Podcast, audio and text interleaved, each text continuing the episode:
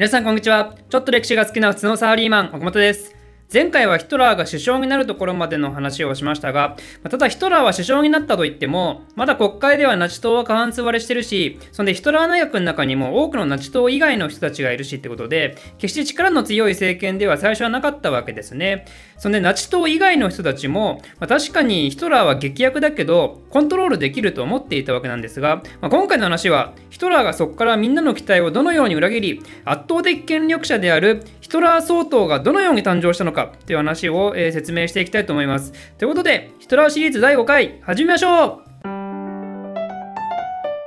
ヒトラーが首相となってから彼の野望達成のために大きな動きが起こるんですが、まあ、そもそもヒトラーは何を目指したかったのかっていうとこれは最初の方にも言ったかもですけどドイツ民族が本来いるべき土地を取り戻して大ドイツ国を作り上げるってこと。日本語では制空間とか生存権とか言われますけどそういうドイツ民族の支配が及ぶ土地を何らかのロジックをつけて拡大させていくと。だから対外政策としてはもちろん反ベルサイユ条約闘争を行うわけでそれ内部への政策としてはそれを邪魔する他の政党や国から半ば独立している州政府を打倒するなんてことがあったんですね。そうやって国内を完全にナチ党独立体制にすることができたら、その頂点であるヒトラーによって、さっさと大同一国達成のための対外的行動ができるのであると。だからヒトラーが首相になるや否や、それを達成するための大胆な行動を取るようになります。最初のきっかけはというと、これもとても有名な事件なんですが、1933年2月に起きた国会議事堂放火事件というものがあります。これは文字通り国会議事堂が何者かの手によって放火された事件なんですけど、ヒトラーはこれを左翼勢力の共産党のせいであるとしたんですね。まあ、真実はよくわからないんですが、その場にいたオランダ人共産主義者の人物が逮捕されています。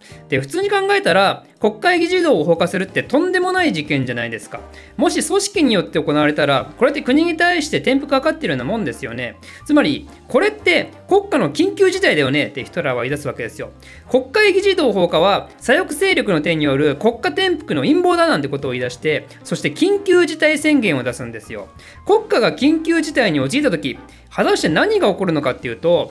そう泣っこも黙る大統領緊急令ですね。ヒトラーはヒンデンブルクに呼びかけて国民と国家を防衛するための大統領緊急令、通称議事堂炎上令を出します。もともとは犯人ってことになった共産主義者をしょっぴくための緊急令なんですけど、まあ、想像通り、これはその名目を超えて大きな力を発揮するようになります。この議事堂炎上連のポイントは2つあって、1つ目が共産主義者の結束を阻止する名目で、人身の自由や言論の自由といった、いわゆる基本的人権が停止されたってこと。で、ポイント2つ目が、州政府に対して中央政府が介入することが正当化されたこと。州で何か問題が起きた時に、州政府だけじゃ不安でしょ安心してくださいヒトラー政府が助けますドントウォーリー I'm helping! みたいな感じで、まあ、州政府に対する優位性みたいなのをこれで獲得するんですね。これの執行例がすごくてですね、地方選挙でナシ党があまり勝てない州っていうのがやっぱあったんですけど、そういうところに対して、もう得意の突撃隊を突撃させるわけですよ。もういいからナシ党の言うことに従えっつって。で、もちろんナチ党が強くない州なんで揉めますよね。混乱が起こるわけですよ。で、それを見て中央政府が、あの州混乱が起きてるから介入して我々が秩序を回復すればってやってくるわけなんですよね。とんでもない自作自演ですよ。そういうことをしながら、ナチ党は全国を強制的にナチ党一色に染め上げることになります。もちろんこんな非人道的で強硬な緊急令は普通ならクレームがすごく出るような気がしますが一応議事堂炎上令は当面の間っていう文言がついてたんですよ共産主義者からの危機が去るほんの一時的なもんだよみたいなまあでも結局、ナシ党が崩壊する1945年までずっと効力を発揮し続けることになるんですけどね。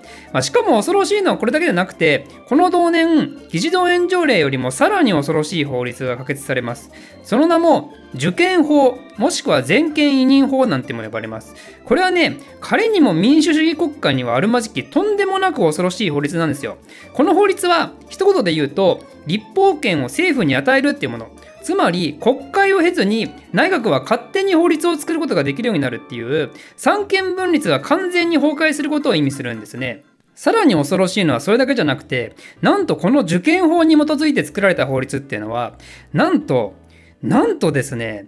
憲法に反しても別にいいですよっていう決まりがあるんですよ。法律の第2条に政府が成立した国の法律は憲法と廃反しうるなんて書いてあるんですよ。なんでこんな法律作るのっていう。廃反しうるじゃねえよ、マジで。ダメだろ、廃反したら。もうどうしますある日突然、その現代日本で岸田内閣に立法権が与えられて、そこで新しくできる法律が憲法違法になると別に何でも OK なんて言い出したんで、こんな恐ろしいことはないですよね。なんでこんなことが可能なのかっていうのはちょっとよくわかりませんが、実はもともと受験法っていうのは、バイマル共和国のルールとしてあって、これはヒトラーが無理やり作った仕組みではないんですね。でもその代わりに、それが可決されるための条件はすごく厳しいんですよ。まあ当然ながら。憲法改正と同じぐらいで国会議員の3分の2の出席があってなおかつその3分の2が賛成したら OK とだから単独過半数にも達してないナシ党がこれを通すには非常に困難があるんですけどまず追い風となったのはヒンデンブルクが受験法成立を目指すヒトラーの動きに対して異議を発しなかったこと、まあ、というかむしろヒンデンブルクも受験法の成立を望んでいたんですね。なぜならこれが成立すれば国会は完全に無力化されるしそれをヒンデンブルクも望んでるからね、まあ、あとは大統領研究令出しすぎだからね結局。憲法違反ギリギリのことをやってるぐらいだったら最初から法律作ってルールにのっとって独裁しようよと。で、あとは他の連立してる与党勢力も、まあ、特にこれに反対してないんですよ。自分たちだって与党勢力にいるわけだからね。内閣もナチ党以外の人が多くいるし。まあ、そうやって保守派の勢力を味方につけながら、反対派の共産党勢力に対してはですね、議事堂炎上令使って逮捕しまくって、でなおかつ受験法を可決するかの審議の投票時には、逮捕されたり国外逃亡してる議員は総数から除外するっていうルールをあらかじめ作って、でこうして厳しい条件をくぐり抜けて、賛成444票、反対94票で受験法が可決成立されることになるんですよ。いや、恐ろしいこうしてヒトラー大学の憲法を超えた圧倒的独裁の条件がなんと合法に成立してしまったんですね。まあ、ただ、東洋人には突撃隊を周りに配備してめっちゃ威嚇させてたみたいなんで、まあ、それが合法かどうかって言われるとまたあれですけどね。まちなみにあの受験法時代は実は4年間もしくは政権が交代したらおしまいですよっていうルールがあるんで、まあ、一応それが最後の両親みたいな感じなんですけどね、まあ、でも結局その後ずっとナチ党が政権交代することはなかったんでこの法律はナチ党が崩壊する1945年まで効力を発揮し続けたということなんですね。で早速ヒトラーはこの法律を使ってバンバン危険な法律を作り出すことになるんですが、まあ、それがいわゆるナチ法って呼ばれるもんですね。この受験法が成立してから物事はものすごい勢いで動き出します。これによってまず反対勢力の政党については想像通り活動禁止処分が出されて崩壊してで憲法を大事にする民主派政党は受験法の成立によって存在意義がなくなって自主解散してあと宗教色の強い政党もヒトラーが聖職者の政治活動禁止っていうルールを作って解放させられて、まあ、そんでさらには連立与党だった別の政党もナチ党に入った方が得だなってなって吸収されるっていう、まあ、そういう動きがあって結局ドイツはナチ党以外は文字通り消えることになるんですね。そしてヒトラーはその後に政党新設禁止法っていうもう憲法理念から廃反しまくってる法律を合法的に施行してドイツはナチ党以外が存在不可となります。ヒトラーが首相になったのが1933年1月国会議事堂放火事件が起きたのが3月。受験法が成立したのが同じ3月。それでナチ党以外の政党新設を禁止したのが7月なんで、ものすごい短期間で、バイマル共和国の議会制民主主義体制が瞬く間に崩壊したんですよね。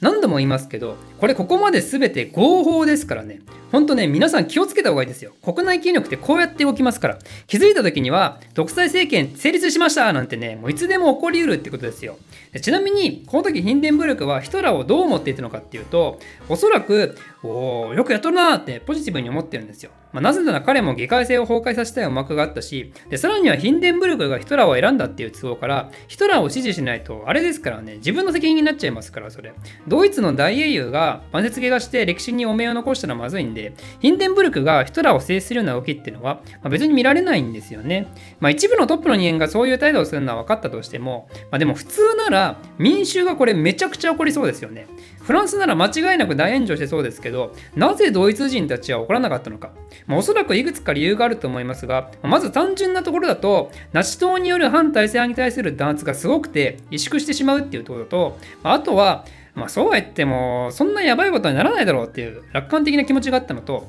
そんで何より、すでに社会がナチ化しすぎてしまっていたっていうのがあります。ナチ党は単純な政治活動だけでなく、まあ、いろんな分野に進出したんですよ。その民間企業とかいろんな業界団体とか教育機関とか文化芸術の分野とか市民活動も含めてですねそういうところのトップにナチ党の幹部たちが侵入してたんでつまりナチ党員にならないと出世しない世の中になっていたわけですよ。社会がナチ化していたわけなんですね。だからみんな長いものには巻かれるの精神でどんどんナチ党に入党しだしてそしてヒトラーを称える宗教的な熱狂にみんな違和感を感じなくなってしまっていたんですね。あの右手を斜め前に上げてハイルヒトラーと叫ぶ有名な挨拶もこの時期に定められています。ナチ党も宣伝に対してはめちゃくちゃ力を入れていたのもあって、そういう国民の土壌とナチ党の優れた宣伝力が相乗効果を生んで、でさらには反対勢力が監視されて徹底的に弾圧されたってことで、まあ、社会がナチスっていう神話に完全に追い尽くされてしまったというわけなんでございますよ。まあ、これを象徴するエピソードとしては、当時ヒトラーがメディアによって何て呼ばれていたかっていうので、なんと民衆宰相なんて呼ばれてるんですよ。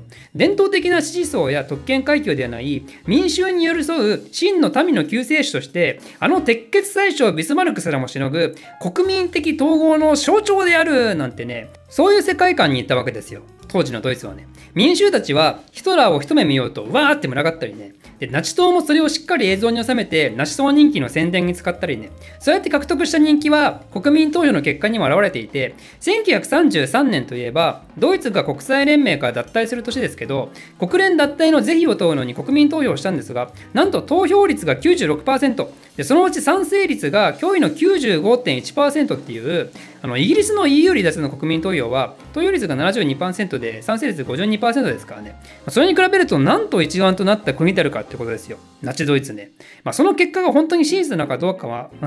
私には分かりませんが、まあ、でもヒンデンブルクもこれには感激してドイツ国民がようやく一つになったっつってもうヒトラーに対して感謝の意を表していたみたいです、まあ、ただそんなイケイケどんどんのナチ党とヒトラーにも、まあ、一つ体制内に不穏分子がいて、まあ、それは意外なことに突撃隊です。まあ、意外っていうか、まあ、当然というかなんですけど、突撃隊の存在意義って、文字通り、ナチ党の反対勢力に突撃することなんで、反対勢力がいないと、そのエネルギーを持て余すわけですよ。なんで、突撃隊には、この局面で新たな存在意義を与える必要があったわけですけど、突撃隊トップのレームは、ドイツの公式な軍隊組織として生まれ変わりたいと思ってたんですね。あのちなみにレームってあの以前の動画で一回ナチ党抜けだって言いましたけど、あのヒトラーが首相になる直前ぐらいに帰ってきてます。で、そんなレームの野望って結構危うくて、ドイツのすでにいる軍隊からするとね、なんでお前らが軍の権力握るんだよってなるわけですよ。軍には軍の事情がありますからね。で、ヒトラーはもちろん軍と敵対関係になりたくないんでね、なんだって国軍ですからね、勢力としては圧倒的で支持されるように越したことはないんで、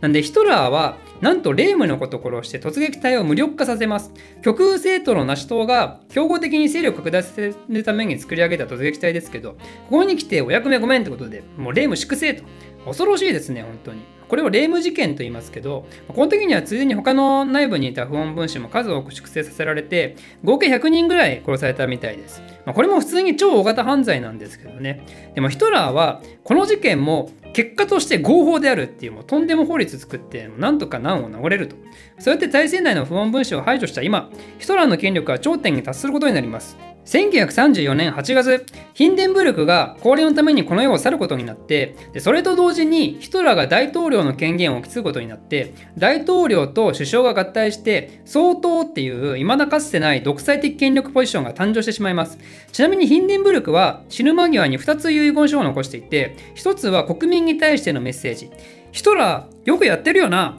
これからも国民一丸となって頑張れよっていうヒトラーを称える内容で、でもう一つの遺言は、ヒトラー個人に対してのメッセージらしくて、まこれは公開されておらず、未だに内容は不明であるってことで、急進的に進むヒトラー独裁化への道を目の前で見てきたヒンデンブルクは、本当のところ何を感じていたのかっていうのは、まあ、今では誰もわからないと。